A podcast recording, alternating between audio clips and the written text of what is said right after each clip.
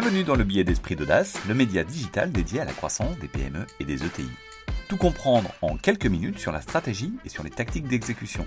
Je suis Camille Brodac, directeur général de Momentup, premier accélérateur privé pour les PME et pour les ETI.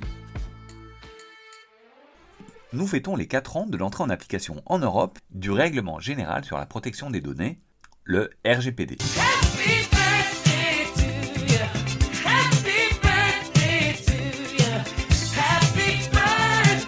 Pour cet anniversaire, pas de gâteau, pas de chapeau pointu pas de langue de belle-mère, mais plutôt des contrôles qui se multiplient et des amendes qui pleuvent. En Europe, en 2021, plus de 130 000 violations de données personnelles ont été notifiées aux régulateurs, et le montant qui peut aller jusqu'à 4% du chiffre d'affaires représentait 1,1 milliard d'euros selon le cabinet DLA Piper. En tête de peloton, les GAFA. Amazon avec un montant de 746 millions d'euros, et Meta avec 225 millions d'euros, et après ça, il y a plein de PME et de TI en fait fin 2020, il y a même eu deux médecins qui ont été sanctionnés à des pénalités de 3 000 et 6 000 euros pour violation du RGPD. En France, 2021 a été une année record avec 14 000 réclamations, 135 mises en demeure, 18 sanctions et un montant cumulé des amendes qui a atteint 214 millions d'euros. Et là-dedans, il y a eu plein plein de PME. Je prends l'exemple d'une PME citée par la CNIL, dont on ne connaît pas le nom, qui a été sanctionnée à une amende de 7300 euros et a dû finalement payer 65 000 euros supplémentaires car elle n'avait pas procédé aux modifications de son traitement demandé dans la décision de sanction. Récemment, en France aussi, l'éditeur de logiciels Dedalus a eu une amende de 1,5 million d'euros, notamment pour des défauts de sécurité. Bon, à côté des amendes, il faut quand même rappeler l'objectif de la RGPD. L'objectif de ce règlement est de permettre à tous de maîtriser les données qui le concernent et d'être sûr que celui qui collecte ces données ne fait pas n'importe quoi avec. Ce qui, à l'ère du numérique, peut être considéré finalement comme un droit fondamental. Donc derrière cette loi, c'est en fait une liberté pour les citoyens. Comme la CNIL a prévu de continuer à sanctionner, il vient de mettre en place un système de sanctions simplifié. Ces sanctions ne peuvent pas être rendues publiques et les montants sont limités à 20 000 euros et à une injonction avec astreinte plafonnée à 100 euros par jour de retard. Bon, ceci étant dit, comment se mettre en conformité lorsque le temps, les moyens humains et financiers manquent? Il s'agit de savoir par où commencer et d'agir rapidement. De nombreux guides de mise en conformité existent sur Internet, ceux-ci suivent généralement la notice de la CNIL. Généralement, les billets d'esprit d'audace sont plutôt concernés sur les problématiques de croissance, mais il nous a paru nécessaire de traiter ce sujet de la RGPD, car c'est un sujet qui revient de plus en plus, et on pense que si la data n'est pas gérée correctement aujourd'hui, la croissance de demain pourrait être freinée. Donc, pour se mettre en conformité, on imagine cette étape. Avant de partir sur les sept étapes, il est nécessaire d'identifier les parties prenantes. C'est pas obligatoire, sauf si vous êtes un organisme public ou une entreprise dont l'activité de base vous amène à réaliser un suivi régulier et systématique des personnes à grande échelle, ou à traiter à grande échelle de données dites sensibles ou relatives à des condamnations pénales et infractions. Pour autant, il est conseillé de désigner un délégué à la protection des données, qu'on appelle DPO, interne ou externe, sinon un référent. Commençons par la première étape. Donc la première étape pour être conforme au RGPD, c'est de mettre en conformité son site internet. Le site internet est une vitrine de l'entreprise, mais également un outil qui vous permet de collecter de la data. Donc il est primordial qu'il soit conforme au RGPD. De plus, les gens de la CNIL, qui font plutôt bien leur travail, font pas mal de contrôles, notamment sur les sites internet, parfois sous une identité d'emprunt. Donc le site internet doit afficher les mentions d'information et documentation légale, c'est-à-dire politique de confidentialité, politique de cookies, mention légale, etc. Également avoir un bon système de gestion des opt-in, c'est-à-dire des consentements à une inscription à une newsletter par exemple, et des opt-out, c'est-à-dire des demandes de désabonnement. N'oubliez pas là-dessus d'abolir les cases précochées, parce que la n'aime pas trop. Ensuite, il est nécessaire d'avoir un système de délibération relatif aux cookies. Deuxième étape, repenser sa prospection commerciale. Pour rappel, la prospection commerciale, c'est l'envoi de tout message destiné à promouvoir directement ou indirectement des biens, des services ou l'image d'une personne vendant des biens ou fournissant des services. Les règles applicables diffèrent selon le mode de prospection, par mail, par courrier, par téléphone. Concentrons-nous un instant sur la prospection par voie électronique.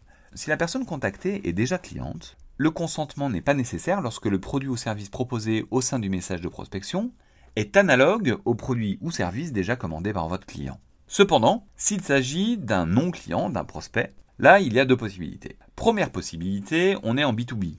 Donc en B2B, vous pouvez adresser de la prospection commerciale par mail à un destinataire professionnel, à condition que cette prospection ait un lien direct avec son activité professionnelle. Dans ce cas, pas besoin de recueillir le consentement préalable. Vous devez néanmoins informer la personne du fait qu'elle va recevoir de la prospection au moment de la collecte de ces informations de contact et lui permettre de s'y opposer à tout moment. Aussi bien au moment de la collecte, avec un opt-out, qu'à chaque fois qu'elle reçoit un mail avec un lien de désinscription. En relation B2C, c'est différent.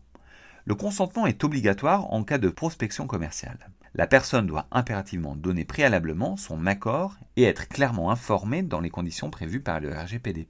Chaque mail doit également disposer d'un lien de désabonnement, mais dans les deux cas, en B2B et en B2C, il doit y avoir d'autres façons de faire valoir son droit, pas uniquement ce désabonnement dans les mails. La troisième étape, faciliter l'exercice des droits.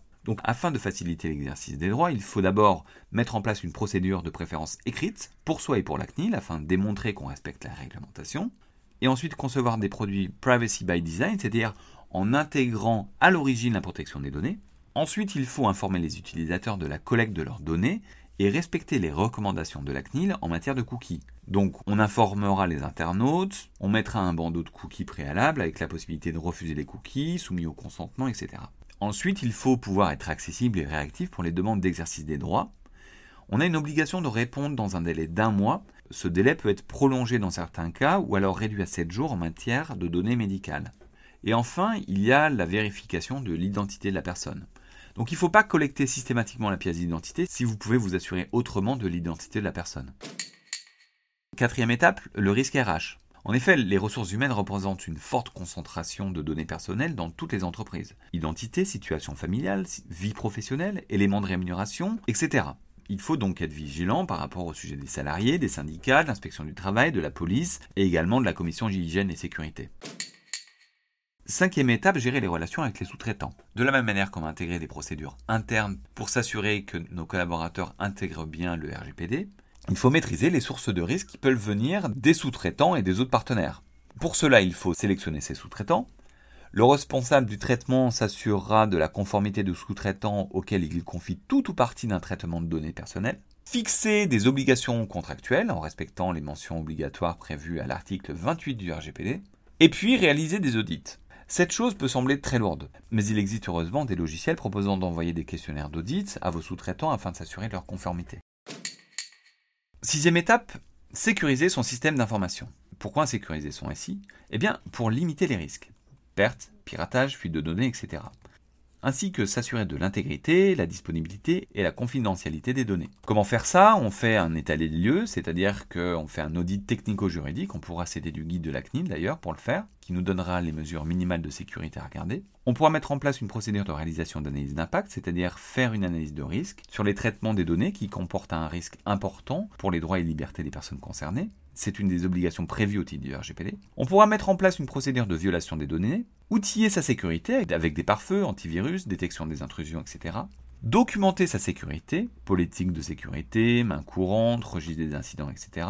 Il faudra également former et sensibiliser ses collaborateurs. Et enfin, informer la CNIL dans un délai de 72 heures en cas de violation de données, et même dans certains cas les personnes concernées par cette violation. Septième et dernière étape, constituer des documents légaux pour prouver votre conformité en cas de contrôle ou demande client. Nous avons vu dans les étapes précédentes qu'il était nécessaire de mettre en place une politique de sécurité de protection des données, interne et externe, ainsi qu'une politique de confidentialité afin de veiller à la protection des données personnelles. Il faut également constituer un registre des traitements lorsque vous êtes responsable de traitement, mais également lorsque vous êtes sous-traitant au sens du RGPD. Donc c'est un document obligatoire depuis 2018. Ce document vous sera demandé notamment en cas de contrôle de l'autorité ou d'un tiers. Donc en conclusion, une fois que vous avez franchi cette étape, normalement vous êtes conforme. Une partie du boulot a été faite. L'enjeu est de rester conforme et de faire vivre le RGPD au sein de votre organisation. La mise en place et le maintien de la RGPD peut apparaître comme une montagne à gravir. Mais heureusement, le digital est là. En effet, pléthore de legal tech ont été créés pour mettre en place et gérer la RGPD. On a également des DPO externalisés qui peuvent venir à temps partagé vous accompagner sur ce sujet. Pour aller plus loin, nous vous invitons dans un premier temps à faire votre diagnostic en 5 minutes sur le site d'Esprit d'Audace, dans la rubrique boîte à outils du dirigeant, pour savoir où vous en êtes. Ce billet a été fait en collaboration avec Mission RGPD, qui est une plateforme de référence sur le RGPD. On a déjà parlé de Mission RGPD dans le billet traitant des mégatendances, car cette plateforme doit sa pertinence à sa genèse car elle a été co-créée par l'éditeur de logiciels Visiative et le cabinet d'avocats Simon Associés, mariant ainsi un moteur technologique robuste et la pertinence des avocats spécialisés dans la gestion de la donnée. Ce billet est disponible en podcast et relayé sur les réseaux sociaux, notamment LinkedIn. S'il vous a plu, n'hésitez pas à vous abonner, le noter sur les différentes plateformes de diffusion, en parler autour de vous, le partager si vous pensez qu'il peut intéresser vos contacts, et nous laisser des messages et suggestions. À la semaine prochaine!